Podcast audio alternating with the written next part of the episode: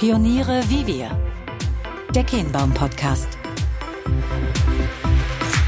Jeden einzelnen Schritt im Bau der riesigen Tunnelvortriebsmaschinen kennt er in- und auswendig. Mein heutiger Gesprächspartner Martin David Herrenknecht lebt die sogenannten Maulwürfe, wie die Maschinen auch genannt werden. Der Sohn des Unternehmensgründers Martin Herrenknecht ist seit 2014 im Unternehmen und überall auf der Welt im Einsatz. So sprechen wir natürlich über den Gotthard, weitere riesige Infrastrukturprojekte, kulturelle Unterschiede im Bau, den Umgang mit dem Fachkräftemangel, Entscheidungsprozesse in Familienunternehmen und den Ausbau der Geothermie.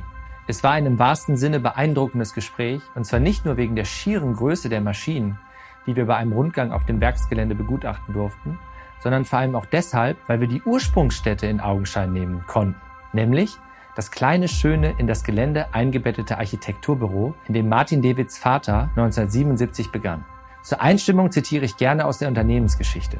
Als Martin Herrenknecht die Herrenknecht GmbH gründete, ahnte niemand, welchen bahnbrechenden Erfolg er damit auslösen würde. Aus der Leidenschaft eines kleinen Teams technikbegeisterter Ingenieure entwickelte sich ein global agierender Konzern. Aus dem Willen nach Fortschritt wurden Meilensteine der Vortriebstechnik und aus dem Mut, sich zu beweisen, entstanden Meisterwerke des Tunnelbaus. Doch damit ist das Ende des Abenteuers noch lange nicht erreicht. Die Zukunft verspricht mehr. In diesem Sinne, los geht's.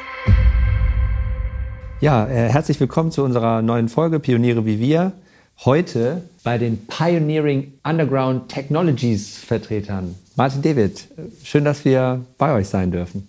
Ja, vielen Dank fürs Kommen. Lass uns doch direkt mal mit dir einsteigen. Wir sind hier hingefahren und haben das imposante Gelände gesehen und ich glaube, es ist fair zu sagen, das ist eine ländlichere Region, wo ihr euch befindet.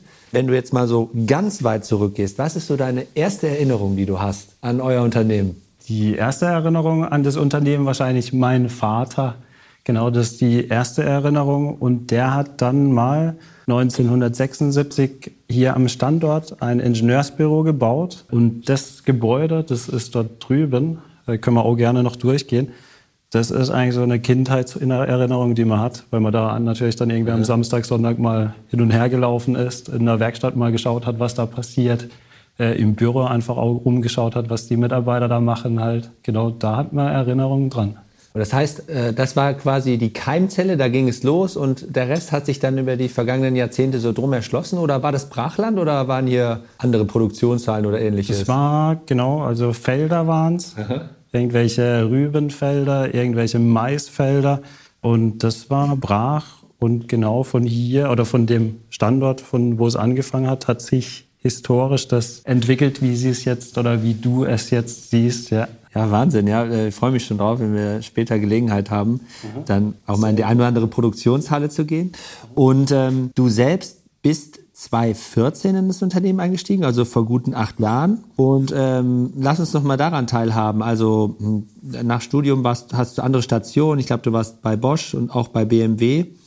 Hast du so ein bisschen darauf hingearbeitet, einsteigen zu können oder Hattest du es ohnehin vor? Wie, wie hast du dich quasi selbst in deine Ausbildung geworfen? Äh, in die Ausbildung geworfen, klar, Abitur und dann Studium. So vom Privaten war es schon so immer im Unternehmen dabei gewesen, halt in den Ferien auf Baustellen, in den Ferien in China, äh, da auch die äh, Geschäftsführer äh, schon eine gute Beziehung einfach da oder eine langjährige Beziehung. Die hat man dann hier noch gekannt. Ein Geschäftsführer, der war dann in Spanien mal Projektleiter. Der ist dann nach China gegangen, den kenne ich sehr gut und habe den dann immer mal in den Ferien besucht und dann in China gearbeitet oder auch in Spanien mal auf den Baustellen und das eigentlich mit 16 angefangen halt und dann äh, genau auch noch die Karriere Maschinenbau dann studiert halt und schon immer im Hinterkopf halt, will mal hier anfangen ja, halt. Ja. Was ich auch als Ferienjob gemacht habe. Ja. Dann Zwischenstationen gehabt habe bei BW, Bosch Rexroth, äh, auch MTU für die Turbinen halt. Mhm. Äh, aber dann ins Unternehmen 2014 gegangen bin und dann einfach als Projektleiter angefangen im Unternehmen und dann genau in Bereichen dann da hochgearbeitet. Ja, äh, mit jetzt äh, Berufung in den Vorstand, nicht? Wenn ich das hier richtig vernommen habe im August. Genau, ja. Vielleicht hat sich für dich wahrscheinlich gefühlt gar nicht so viel verändert oder kannst du uns ja auch mal daran teilhaben lassen, was es bedeutet, Vorstand einer AG zu sein. Du hast dich immer mit dem Geschäftsfeld Mining auseinandergesetzt, seitdem du hier bist. Ist das so richtig? Ist nee, so eigentlich gar nicht. Also 2014 hatte ich angefangen im Projektmanagement bei den ah. Großmaschinen ah, okay. halt und da eigentlich dann drei, vier Jahre gearbeitet. Mhm Dann ist ein Geschäftsführer gegangen im Mining-Bereich halt. Der hat gewechselt, ähm, genau zu Liebherr. Äh, und ich bin dann dem nachgerückt oder habe den Bereich dann mitgenommen halt äh, und dann den genau dann äh, betreut und auch dann weiter ausgebaut halt. Ja. Also Mining ist ein Geschäftsfeld, das andere hast du gerade gesagt. Tunneling, da Exploration oder Exploration, sind das so die wesentlichen Felder, in, in denen ihr euch bewegt? Genau, das sind die wesentlichen Felder. Also ja. Tunnelbau, das ist historisch einfach entwickelt und dann Vertical dazugekommen mhm. und Mining dann auch dazugekommen, halt die Felder. Das sind so die großen Felder. Den Tunneling-Bereich kann man noch unterteilen in die Großmaschinen mhm. und dann in die kleineren Maschinen, die dann für die Infrastruktur sehr wichtig sind. Genau, das sind so die eigentlich die vier größeren Bereiche, die man definieren kann. Ist dann die Aufstellung bei euch im, im Vorstandsteam, ihr seid, glaube ich, insgesamt zu fünft, also dein Vater und du und drei weitere quasi in dieser, in dieser Ressortverantwortung oder habt ihr dann noch andere Zuschnitte gewählt? Wie steuert ähm, ihr das jetzt? Nee, genau, das wird äh, maßgeblich da über die Vorstände dann mhm. in Verantwortung dann gesteuert. Genau, mein Vater dann, klar, Vorstandsvorsitzender und ein CFO noch, Michael Sprang, der auch schon langjährig dabei mhm. ist. Äh, genau, der macht dann die Finance-Sachen ja. äh, und die anderen drei operativ unterwegs mit ihren Expertisen. Ja. Klar, im Mining-Bereich Vorstand geworden halt. Ja. Äh, das mache ich auch seit drei Jahren ist auch so ein anderer Kundenkreis, aber eigentlich aufgewachsen im Tunneling-Bereich. Okay. Da kenne ich auch noch relativ viele Leute halt. Ja, ja. Und die fragen auch informell dann einfach immer an. China kennt man auch noch sehr gut halt. Ja. Und da dann ist man dann auch immer mal in Kommunikation. Genau. Und plauder doch mal ein bisschen aus dem Nähkästchen. Wie funktioniert das so in der äh, innerfamiliären Kommunikation quasi mit den Hüten formal, wenn ihr jetzt vielleicht hier an dem Tisch sitzt und dann abseits von äh, Sitzung? Habt ihr immer den gleichen Ton oder sprecht ihr auch unterschiedlich miteinander? Wie spielt ihr das? Eigentlich ganz unterschiedlich. Also Familie, da kann man sich dann mehr erlauben halt natürlich auch in der Auseinandersetzung. Äh, braucht dann nicht immer so mit äh, zu höflich zu sein, sondern kann das immer direkt sagen halt. Also ich mache Vorstandstätigkeit auch in der AG mhm. und habe noch nebenher mal in der Region noch äh, eine Insolvenz restrukturiert halt. Mhm. Das kam auch eher informell äh, zustande, weil mein Onkel, der Bruder meines Vaters, äh, der macht Teppiche für Kabinen halt für eine Fabrik in ja. La. Ah, okay. Das kam mal beim Kaffee zustande. Dann hat der meinen Vater gefragt, er kennt eine Firma, die gerade insolvenz ist, wo er normalerweise Teppiche hinliefert. Aha. Genau, und dann hat er, mein Vater sich das angeschaut. Dann ist auch der Insolvenzverwalter gekommen, hat gefragt, ob wir das uns anschauen können. Äh, und dann hat er gemeint, ja, macht er. Und äh, genau, das ist dann informell bei mir geblieben, die Arbeit halt, weil ich mich auch dafür interessiert habe. Ja. Und äh, genau, das mache ich jetzt seit fünf Jahren auch mit. Ah ja. Genau. Okay, also wird auch nicht langweilig, nicht? Du hast ja in irgendeinem Interview gesagt, äh, du würdest dich als Troubleshooter bezeichnen. Ich würde jetzt mal so ein bisschen mutmaßen und, und meine rausgehört zu haben, einfach auch ob der langen Verbindung, Beziehung, die du offensichtlich ja hier hast, ja. Du hast deine offizielle Rolle, aber du hast wahrscheinlich auch ganz viele inoffizielle Beziehungen und kannst dann vielleicht auch so an der einen oder anderen Stelle auch vermitteln oder wie läuft das? Ja, genau. Also irgendwie Familie ist natürlich auch so zusammengewachsen halt und dann mhm. die Beziehungen sind halt auch so gewachsen halt. Äh, und dann ist es natürlich immer nicht so ein formeller Grad, sondern fragt halt irgendeeinfach einer an. Und dann ist man sich natürlich auch immer wohl bewusst heutzutage schon, wie viel Arbeit man nehmen kann. Äh, Wenn es dann in Arbeit ausartet, nimmt man es dann nicht immer halt. Also mhm. in der Hinsicht schon, aber klar, ich meine, wenn jetzt mich jemand anfragt aus einem anderen Bereich, den ich schon sehr, sehr lange kenne halt, mhm. und man unterstützt dann natürlich eigentlich dann immer. Ja. Wie würdest du das bewerten, auch mit deinem Einstieg jetzt über die vergangenen Jahre? Seid ihr auf einem evolutionären Pfad oder auf einem revolutionären, wenn es das überhaupt bedarf hat? Eigentlich immer evolutionär. Eigentlich echt immer evolutionär, biologisch. Mhm. Genau, außer die äh, klar Insolvenz, wo er dann reingeholt hat, mein Vater halt. Das war dann irgendwie klar, da hatte ich ein bisschen Zeit aufgewendet halt dafür. Und dann, äh, klar, dann äh, hat er auch immer ein paar Fragen gehabt oder ein paar Entscheidungen, die er vielleicht auch anders getroffen hätte. Äh, aber da einfach dann ich mich dann viel drum gekümmert habe, mhm. war es dann auch immer relativ klar, wer dann da die Entscheidungen führt, was dann zu Diskussionen manchmal geführt hat, ja. Und wie haben eigentlich die vergangenen Jahre vielleicht eure also eurem persönlichen Radius verändert? Wie darf man sich das vorstellen? Ihr habt ja Projekte auf der ganzen Welt, oder? Also ja. mehr oder weniger seid ihr eigentlich überall auf dem Erdball wahrscheinlich. Also mehr vertreten wie in Deutschland. Deutschland die Geschichte angefangen, in der Schweiz sehr viel. Hartgesteinstunnelbau gemacht. Europa immer noch ein großes Geschäftsfeld, mhm. Aber wir machen 97 Prozent Export. Ah, okay. Das heißt ja. eigentlich alles, was wir herstellen, eigentlich das meiste wird irgendwo in die Welt geschickt, halt ja. in Städte für Infrastruktur oder für Spezialmaschinen dann irgendwo im Feld halt, genau.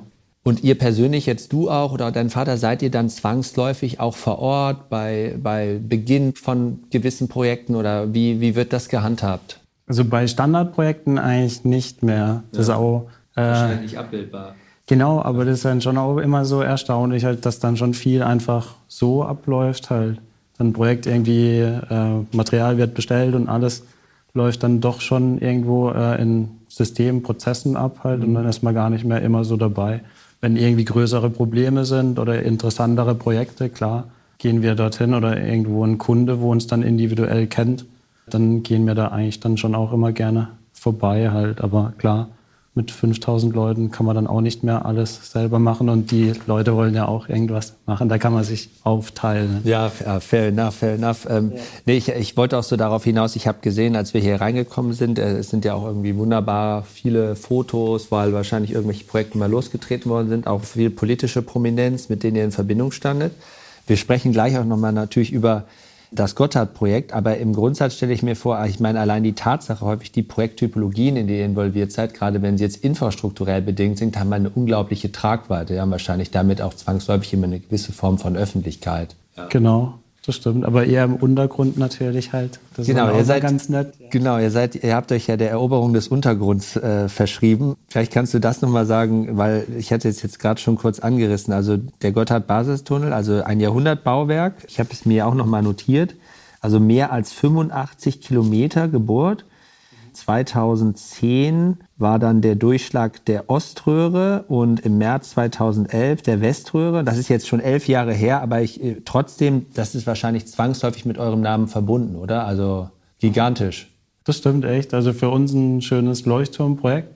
Und äh, genau, mein Vater hat verschiedene Stationen als Ingenieur gehabt mhm. und ist dann an den Seelesberg gekommen. Und der Seelesberg ist ein Tunnel, wo er maschinentechnischer Leiter war was gerade vom Gotthard ist. Und das hat er, ich glaube, 1965 gemacht bis 1970.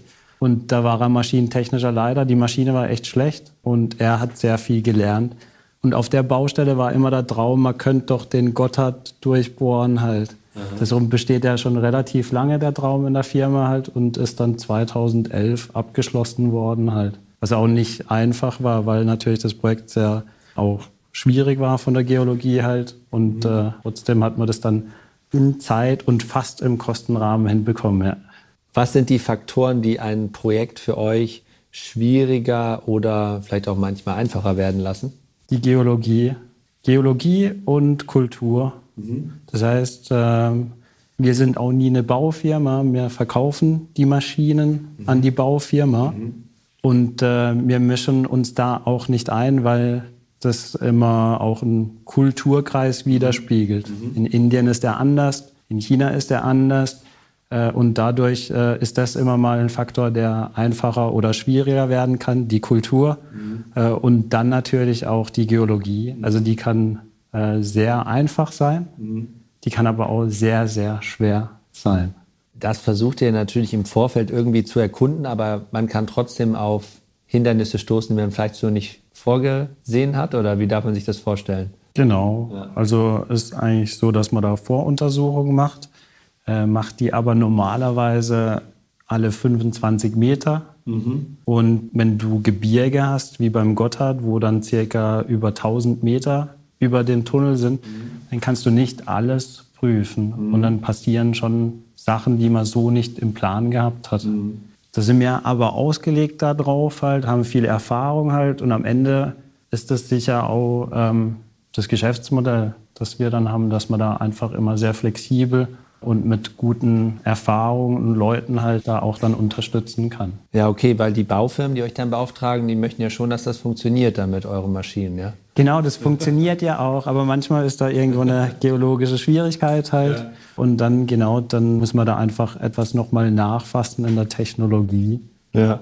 Und ähm, abseits des Gotthards, damit der, da, da dürft ihr auf keinen Fall darauf in Anführungsstrichen reduziert werden. Was sind noch so Projekte, die dir jetzt in den Sinn kommen, wo du sagst, ach, das war irgendwie, das war schön, das, da denke ich irgendwie gern dran oder schauen wir gerne drauf? Ähm, die, also wir haben die Elbtunnelröhre gemacht, Aha. S108. Aha. Das war 1998. Da erinnere ich mich gerne zurück mhm. dran. Und die Technologie in Europa, also mit einem begehbaren Schneidrad, sagen wir dazu, die wird vielleicht irgendwo in Istanbul nochmal verkauft. Auch ein schönes Projekt halt. Aber die Technologie wird nochmal, ich glaube, fast an die 20 Mal in China verkauft. Und da war ich auf zwei Baustellen, okay. auch mal in den Sommerferien. Das war dann auch immer ganz interessant. Da erinnert man sich sehr gerne dran zurück. Genau. Ihr seid, vielleicht kannst du das nochmal ausführen, wie sieht typischerweise eure Konkurrenz aus? Du hast da im Vorgespräch kurz gesagt, die ist mittlerweile, ist die jetzt rein chinesisch oder gibt es noch andere Player, gegen die ihr konkurrenziert? Und wenn du so ein bisschen in die Zukunft blickst, wie könnt ihr euch da weiterhin behaupten? Ist das euer, euer Innovationskraft oder wie, wie bleibt ihr weiterhin unabhängig? Also klar, wir schauen viel auf Innovation, einfach Weiterentwicklung. Die, die Leute sind sehr wichtig, einfach mit den komplexen Maschinen, dass man da immer das Service-Backup liefern kann und auch Leute mit Erfahrung liefern kann. Sehr, sehr wichtig im Tunnelbau, da sich doch immer sehr viel dynamisch äh, und flexibel verändert. Äh, und da drauf schauen, dass ja. man da dann immer gut ausgebildete Leute hat. Äh, ja. Das ist sehr wichtig.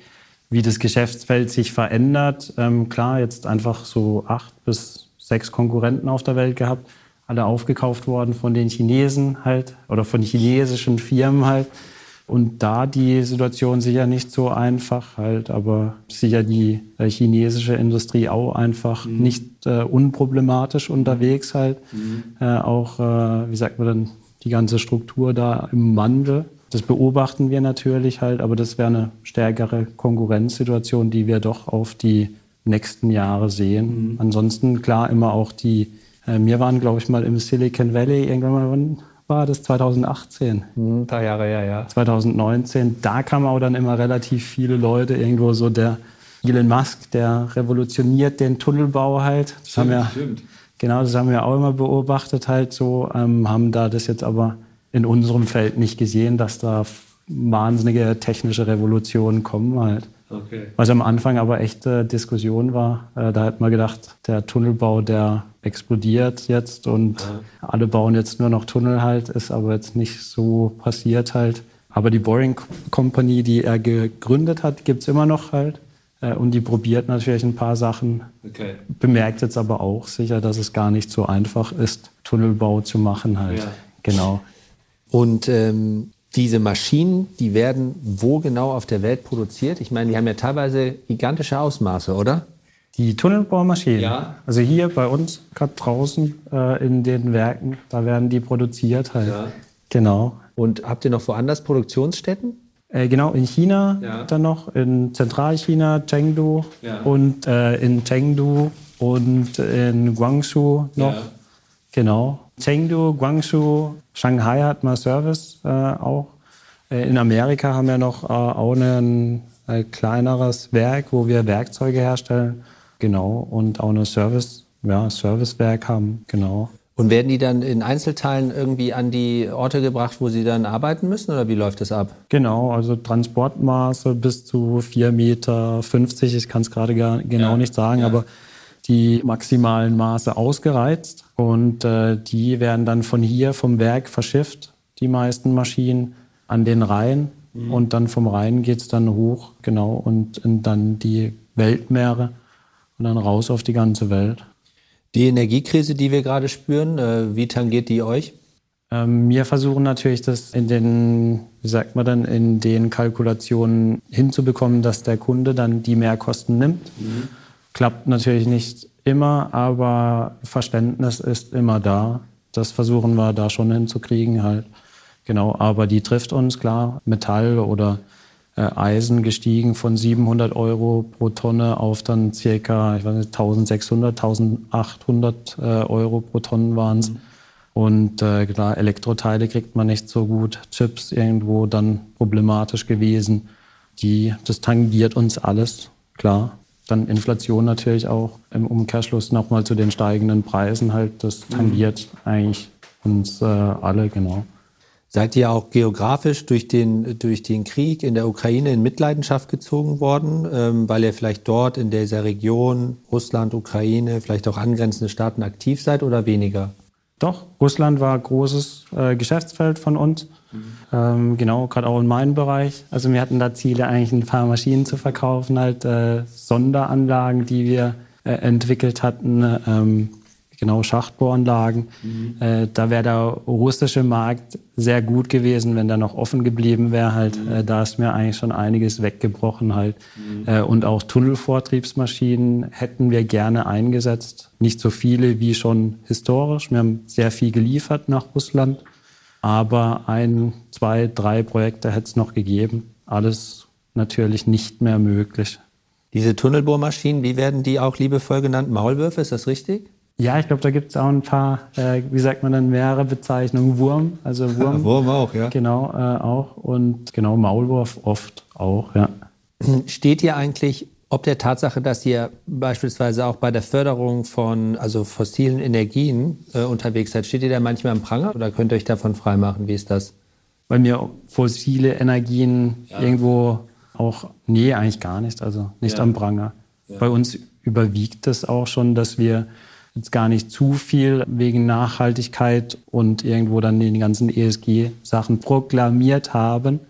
Aber die ganzen Abwassersachen oder dann auch irgendwo die, ähm, die Wasserwerke, die wir dann mit den Maschinen auffahren können, ist für sich ja schon eine sehr grüne Industrie und dadurch sehen wir eigentlich immer nur den, äh, das Wohlwollen eigentlich dann von der gesamten, sag mal, von den Eigentümern oder vom Staat, ja, wie mein, wir agieren. Der Hintergrund der Frage war, ich meine, ihr verkauft ja die Maschinen auch, gleichwohl manchmal, jetzt auch gerade in der Phase, wo irgendwie eine hohe Sensibilität für so Fragestellungen herrscht, holen einen ja manchmal Projekte ein, die man vielleicht nicht zwangsläufig dem Schirm hatte.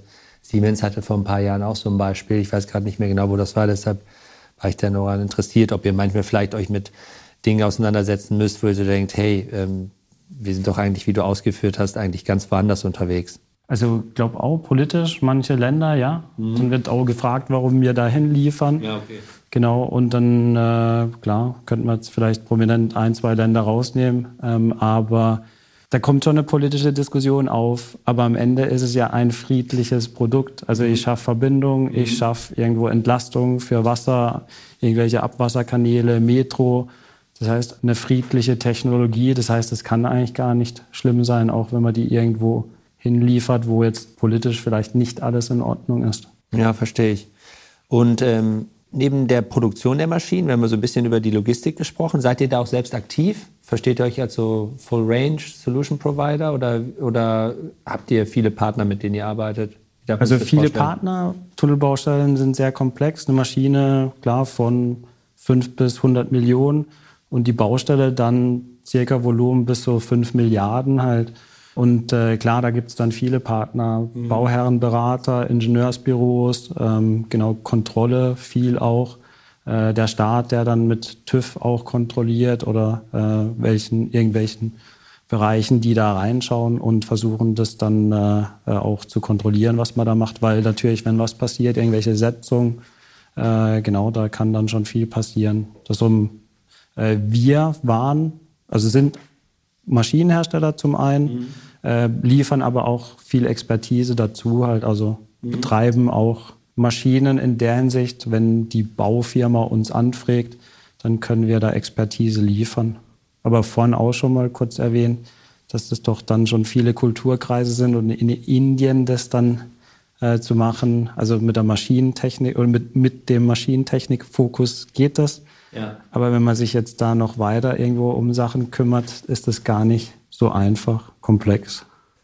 Apropos nicht einfach oder einfach, vielleicht kannst du uns daran noch teilhaben lassen. Du hast ja gesagt, viele eurer Wettbewerber sind mittlerweile in chinesischer Hand. Ihr seid ja auch selbst in China aktiv und habt da unzählige Projekte auch selbst durchgeführt.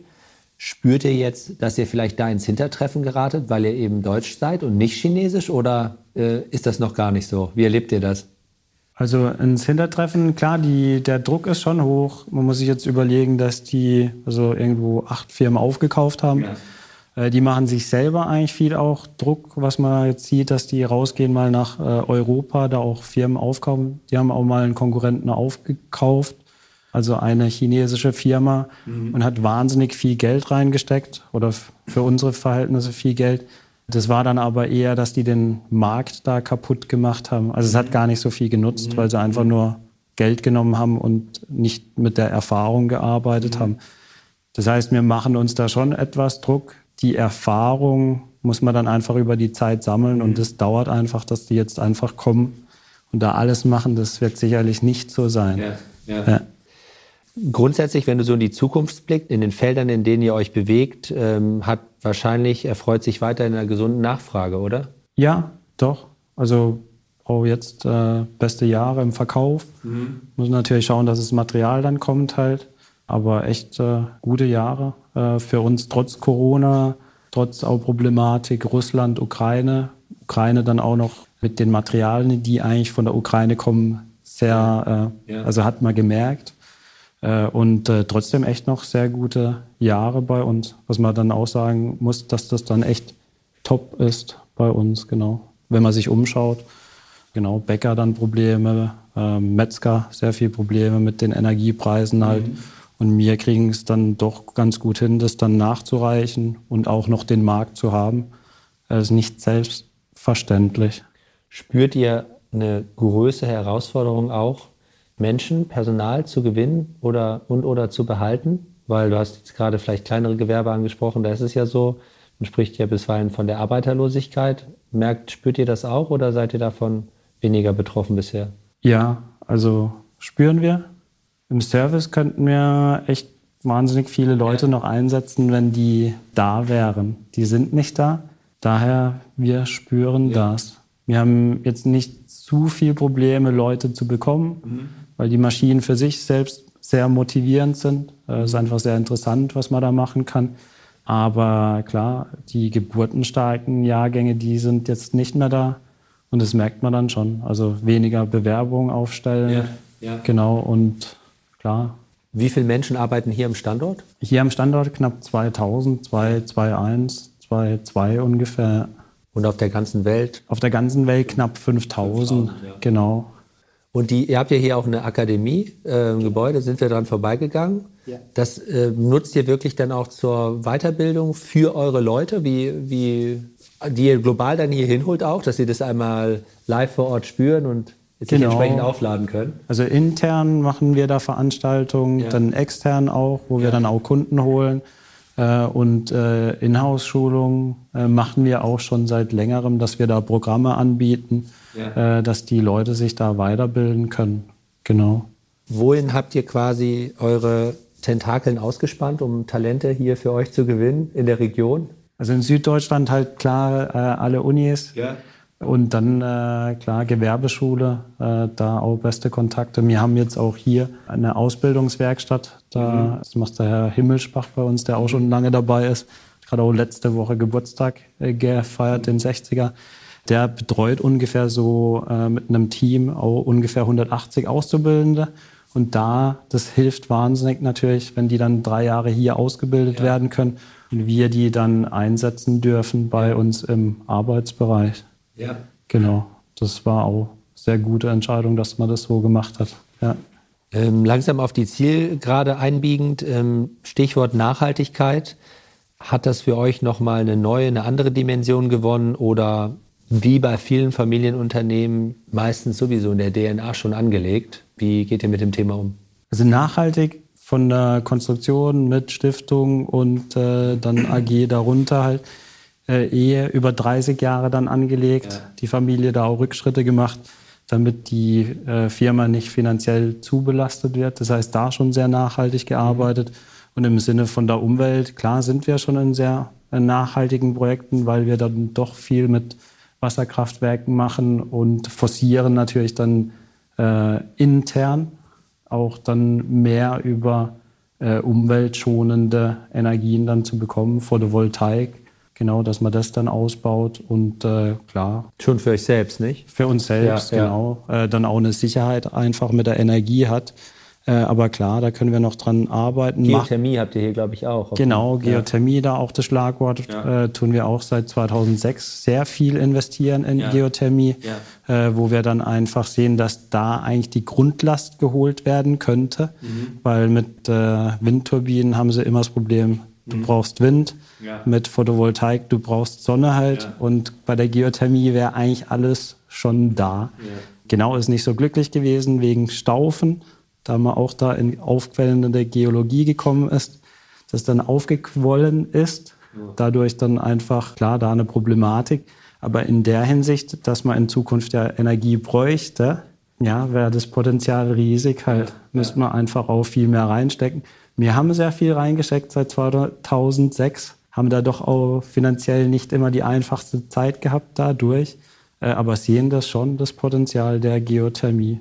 Machen dafür Geothermieanlagen mhm. äh, und äh, hoffen, dass das endlich losgeht. Probieren da auch viel auf die Politik zuzugehen halt. Ja. Und ja, hoffen jetzt mit dem grünen Anteil, dass da dann doch auch irgendwo irgendwann mal der Fokus drauf kommt. Ja. Ja. Sehr schön. Ja, kommen wir zur letzten Frage, die wir immer stellen, was du aber noch gar nicht wusstest im Vorfeld. Du, erzähl uns noch etwas, was du noch niemandem erzählt hast. Oder von einem Traum. Von einem Traum. Immer eine Weltreise, das wäre schon immer ein Traum und äh, auch, äh, klar, eine schöne Vorstellung. Und was, was ich wahrscheinlich auch noch niemandem gesagt hätte, dass ich das mir vorstellen könnte. Meine Mutter auch Kolumbianerin, das auch schon so immer äh, in der Welt umher gewesen, auch über die Projekte, die wir haben. Aber so mal Zeit dafür verwenden, einfach nur die Kulturen zu sehen äh, und alles zu sehen, das wäre schön, wäre ein Traum. Genau, Weltreise mit zwei Jahre Zeit. Oh ja, sehr gut. Ja. Ja, dann hoffen wir, dass du irgendwann einmal diese Zeit findest, ähm, vielleicht mit genügend Abstand auch zum Unternehmen und wir bedanken uns ganz herzlich, dass wir heute hier sein durften. Vielen Dank fürs Kommen.